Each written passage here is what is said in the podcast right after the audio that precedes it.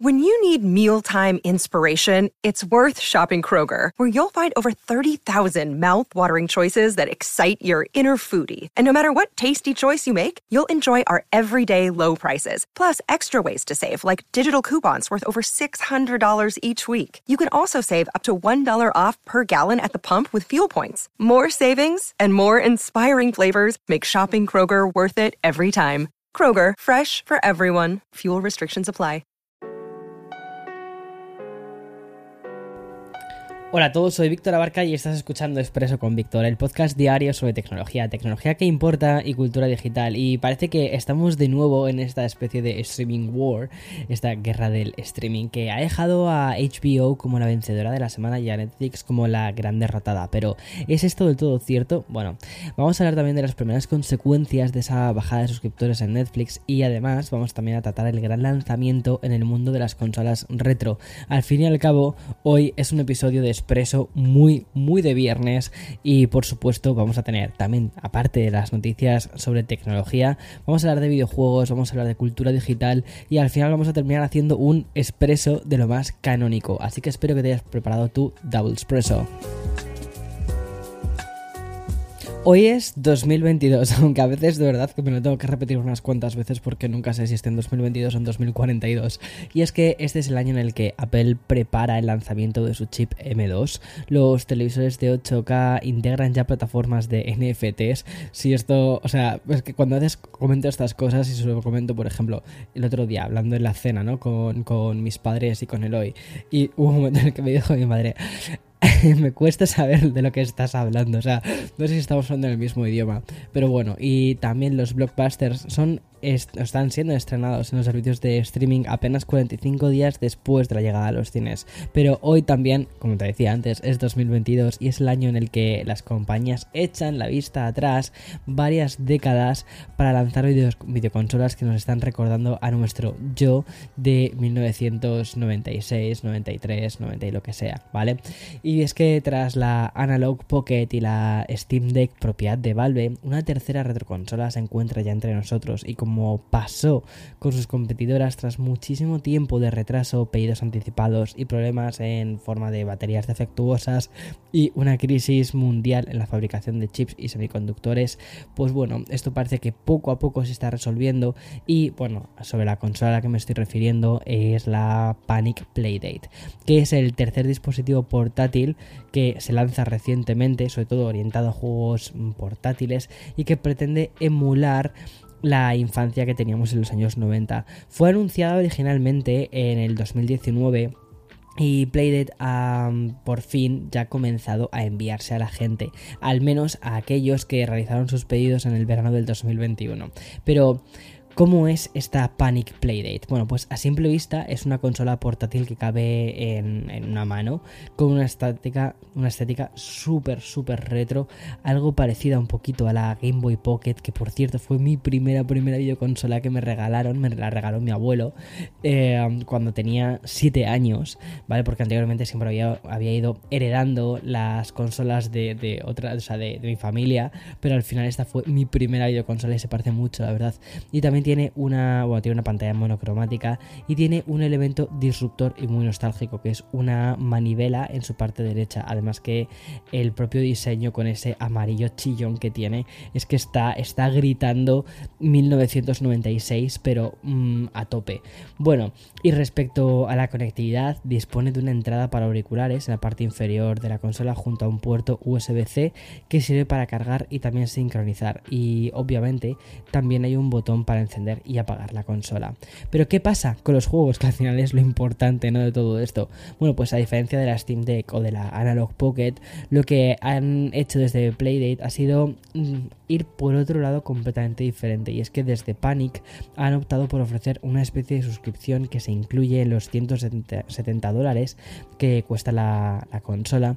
Y es que cada semana Panic te va a ofrecer la descarga de dos títulos hasta llegar a 24 juegos que formarán lo que ellos llaman una primera temporada. Respecto al contenido de estos 24 títulos va a haber pues un poco de todo, desde juegos de rol, rompecabezas, disparos hasta un juego musical. Y sí, algunos de estos van a necesitar que gires la manivela, pero parece más como un elemento estético, un poco rompedor para diferenciarse de la competencia, más que como algo que vayas a utilizar en todos los juegos, ¿vale? Eh, me parece muy interesante, además que hay que decir que Panic es la empresa que ha hecho algunos, algunos videojuegos. ¿Cómo se llama este, el del bosque? Que me gustó mucho.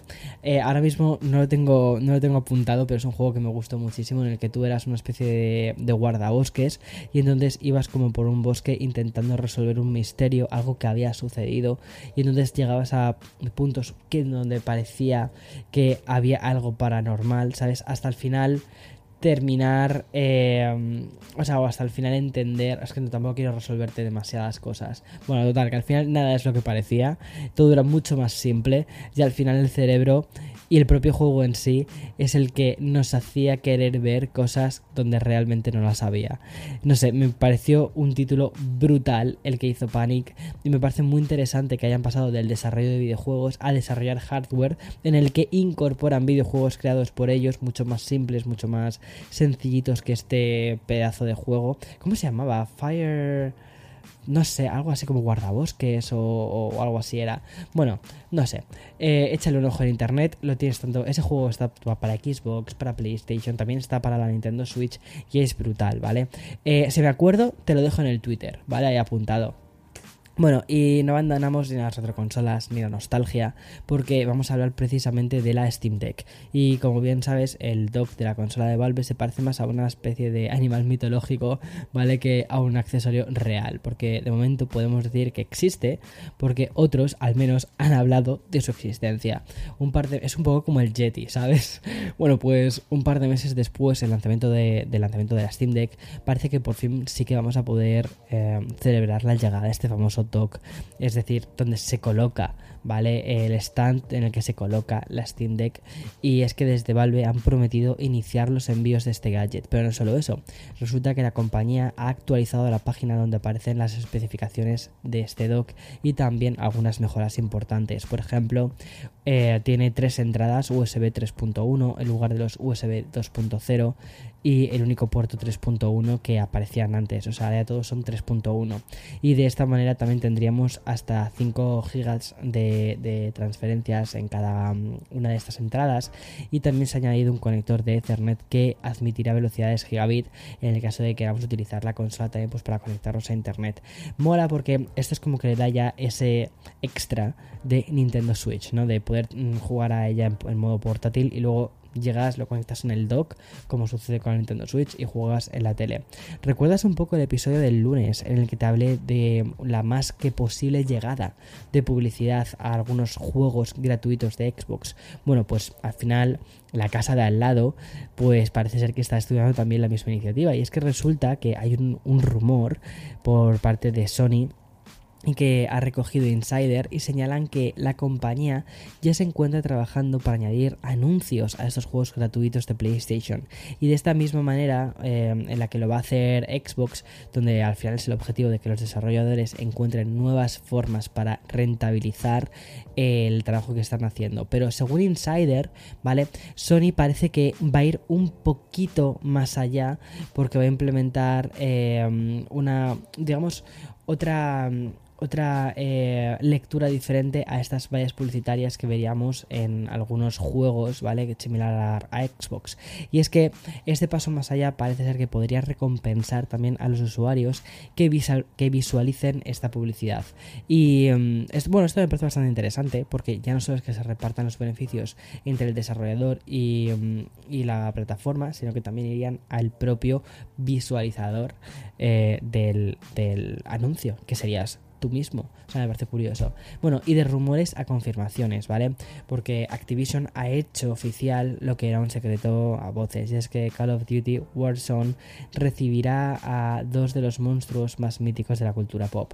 Tanto Godzilla como King Kong van a aparecer en este título. Un crossover que en realidad llega un poco tarde, ya que se tratan de los Godzilla y King Kong de la película estrenada hace ya cosa de un año. Pero bueno, oye, ahí salen.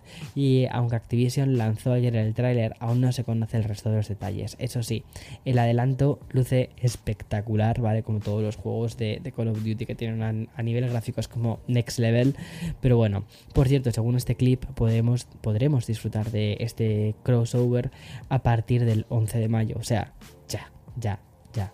Y... mm, Voy a pasar, o sea, dejo un poquito la industria de los videojuegos, ¿vale? Porque como has podido ver, hoy he querido comenzar con este bloque a pasar un poco eh, con las noticias más tradicionales sobre tecnología. Al final está quedando un expreso con Víctor que ya ha sido bautizado en Twitter con un acertado expreso Pro Max. Oye, muy buena esa Arquímedes, me ha gustado mucho ese título que, le has dado a, a esta nueva versión de expreso bastante más extendida. Y es que el episodio se ha iniciado con Playdate y ese honor también podría haber recaído en otro lanzamiento. En este caso te hablo de esa maravilla de mi mesa de mezclas, me lo voy a dejar en, en Twitter también para que le eches un ojo y que ha sido presentada por Teenage Engineering, que es la, la compañía especializada en sintetizadores portátiles, tanto para PC, para Mac, para todo un poco, ¿no? Pero han dado una pequeña vuelta de tuerca con este sintetizador. ¿Por qué, Víctor, me estás hablando de un sintetizador? Porque es una maravilla, ¿vale? Bueno, el nuevo mezclador diminuto se llama TX6 y se presenta como el primer mezclador profesional, y eso es muy importante, profesional, portátil, con una interfaz de audio multicanal de 32 bits y 48 eh, kHz. Este TX6 nos permite mezclar el sonido de 6 entradas estéreo a través de jack, vamos, me parece ya curiosísimo, y poder conectarlo tan, tanto a un ordenador como a un smartphone y por supuesto también a un altavoz. Además puedes eh, realizar funciones de sintetizador básico, secuenciador de batería y también de audio USB-C. Pero lo que hace realmente especial y muy muy apetecible a esta mesa de mezclas en diminuto es la manera en la que nos va a permitir jugar con las canciones porque este TX6 tiene controles para un ecualizador de tres bandas. Es decir vamos a poder ajustar los agudos los medios y también los graves de cada entrada o incluso la longitud de cada nota. Tiene un afinador de instrumentos y también incorpora efectos digitales o una caja de ritmos. Creo que para la gente que se dedica a hacer audio esto les va a flipar y sobre todo también para la gente entusiasta, ¿vale? Que les flipen todas estas cosas. A mí me flipa, si te soy sincero, por el, por el diseño, que es que me parece, o sea, yo solo veo lo mono que es, lo bonito que es, y digo, lo quiero. Pero claro, también llega el, el, golpe de realidad que nos da Teenage Engineering. Y es que este TX6 ha salido al mercado por. Cojo aire. 1199 dólares. A ver, no todo iba a ser perfecto, es luz espectacular. Los productos de Teenage no son demasiado económicos, la verdad, pero hacen cosas muy guays. Por cierto, ¿sabes qué producto de Teenage Engineering sí que es algo más económico? Los auriculares de um, que sacaron con Nothing, que son los Nothing Ear One, que están hechos en colaboración con Teenage Engineering, y la verdad es que molan un montón. Mira, hoy también hemos conocido dos nuevos ZenBook que Asus ha añadido a su gama de ordenadores portátiles. Voy a hablarte de los modelos ZenBook 13S y el ZenBook Pro 15 Flip. Echando un poquito de, ojo, de, o sea, echándole un ojo, perdona, eh, de manera individual a cada uno de estos, encontramos que el ZenBook 13S no presenta grandes diferencias respecto al resto de los portátiles de la gama. Es decir, tiene al final una pantalla OLED de 13 pulgadas con resolución 2,8K. Bueno, ya está muy bien, ¿vale? Y un chip de AMD. En concreto, eh, se puede elegir entre las versiones de Ryzen 6000, además de 32 GB de memoria RAM y hasta un tera de almacenamiento. Pero el Flip, el, el, Pro 15 Flip, ahí ya es otra cosa, porque estamos hablando de un, de un convertible 2 en 1 con una pantalla táctil de 15,6 pulgadas. Y a diferencia del otro modelo presentado, Aquí Intel hace su aparición con el Core i7 y para destacar otras especificaciones también tiene 16 GB de RAM y un tera almacenamiento. De momento Asus no ha confirmado ni precios ni fecha de lanzamiento oficial, pero ahí están. Y antes de cerrar el episodio del viernes eh, con la Streaming Wars, la cual está más calentita que nunca, tengo que volver a hablarte de Instagram. ¿Recuerdas que en el expreso de ayer te comenté los cambios anunciados por Adam Mosseri y que pretenden ocultar el contenido reposteado en TikTok. Pues bien, la cosa está yendo muy en serio, ¿vale? Tan en serio que la aplicación está probando un cambio en una de las opciones más utilizadas de Instagram y me refiero a los resultados que nos aparecen cuando buscamos por hashtag. Una herramienta que bueno, va a experimentar con la eliminación de tres pestañas. Sí, o sea, lo has adivinado. Y una de las pestañas de recientes, o sea, va a desaparecer. Y el, el motivo de todo esto está, yo creo que bastante claro. Y es que es la pestaña donde Instagram puede controlar menos el contenido que aparece en esta de, recientes. Y al final esta pestaña se ha convertido en la pestaña de los vídeos de TikTok. Entonces han dicho, mm, ¿sabes qué? Pues que fuera esta pestaña. Y mm, con estos cambios solo Top y Reels quedarían dentro de la búsqueda eh, a través de hashtags. Bueno, un movimiento peligroso, pero Instagram ya sabrá lo que hace, espero, espero, ¿verdad, Adam? Espero que lo sepas.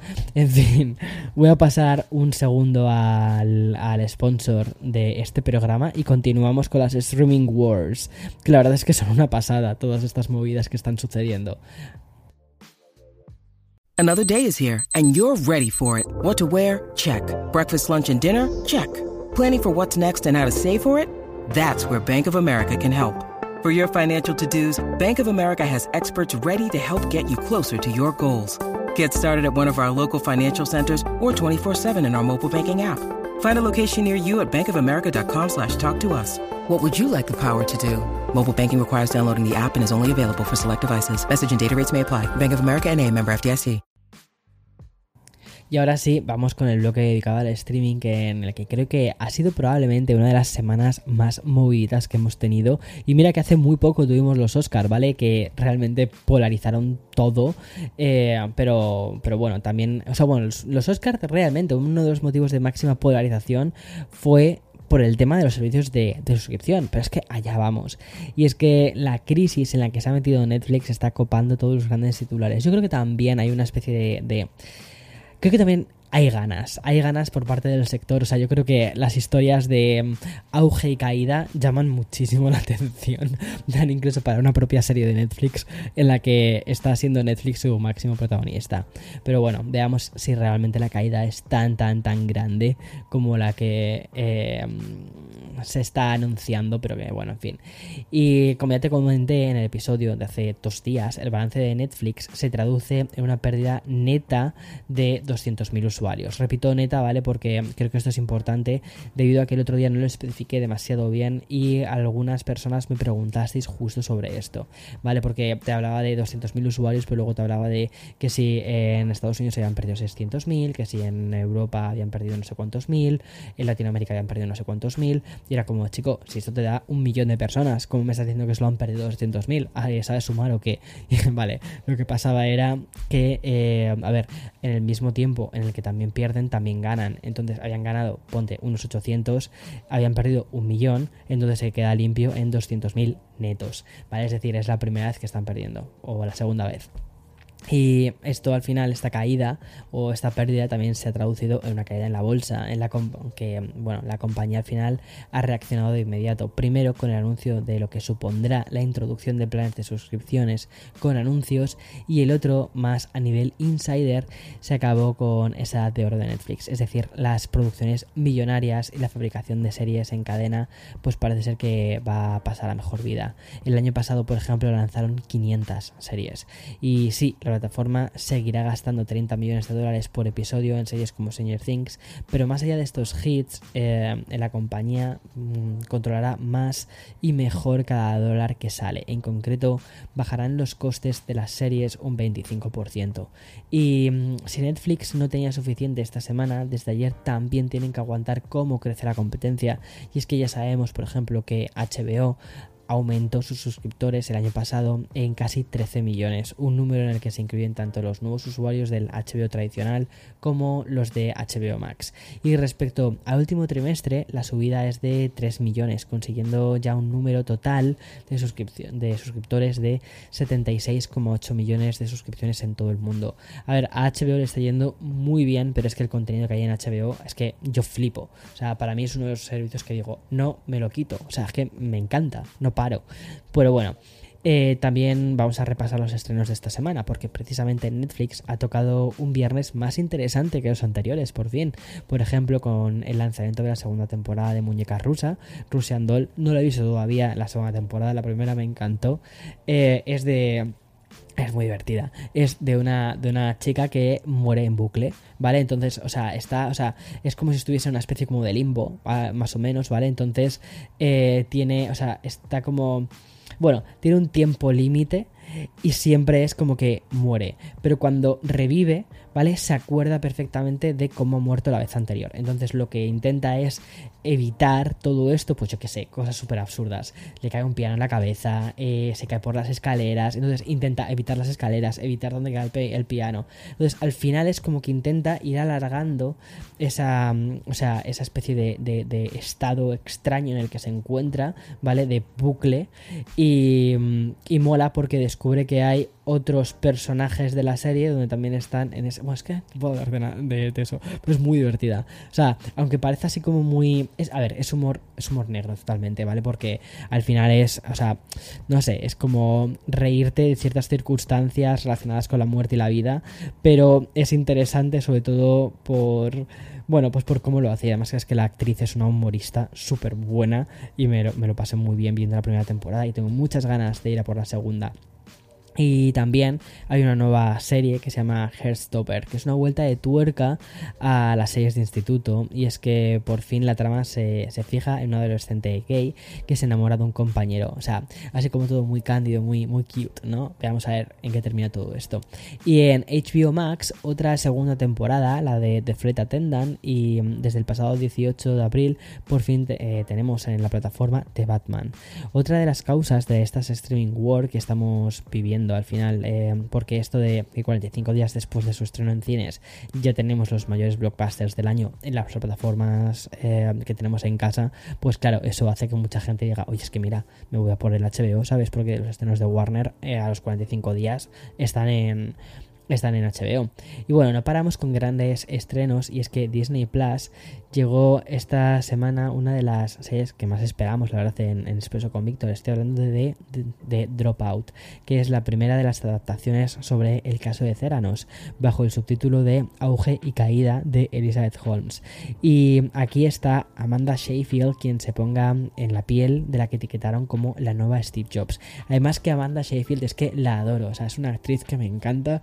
La conocí eh, por primera vez en, Chicas Malas, hace de, de la rubia del grupo es súper divertida y eh, además hemos ido viendo como una evolución de esta actriz brutal y es flipante cómo ha conseguido Amanda caracterizar a Elizabeth Holmes. O sea, es una pasada.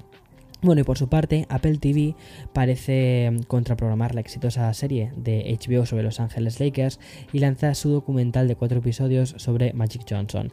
El título es They Call Me Magic. Pero bueno, hasta aquí ya tenemos todas las series. Creo que nos ha quedado un capítulo hoy súper redondo de Expreso con Víctor para cerrar este viernes 22 de abril, súper soleado aquí en Manhattan. Espero que tengas un... Iba a decir, bueno, tengo que decir 22 de abril del 2042. Espero, y así ya cerramos el círculo completamente con el que hemos empezado el episodio de hoy. Espero que tengas un, día muy guay. Eh, aprovecha si hace, si hace sol para salir a la calle, estar con tus amigos, con tu familia, con, con tu gente. Y, ya está. Y si tienes un poco de tiempo esta, este fin de semana, pues échale un ojo a alguno de los capítulos que te he hablado. Yo creo que voy a empezar a ver la segunda serie, la segunda temporada de Russian Doll, la de muñeca rusa, porque ya te digo que es muy divertida la primera. Y, ya está. Eh, disfruta del fin de. Nos escuchamos de nuevo el lunes. Tienes la newsletter para el domingo, por supuesto, de Café con Víctor.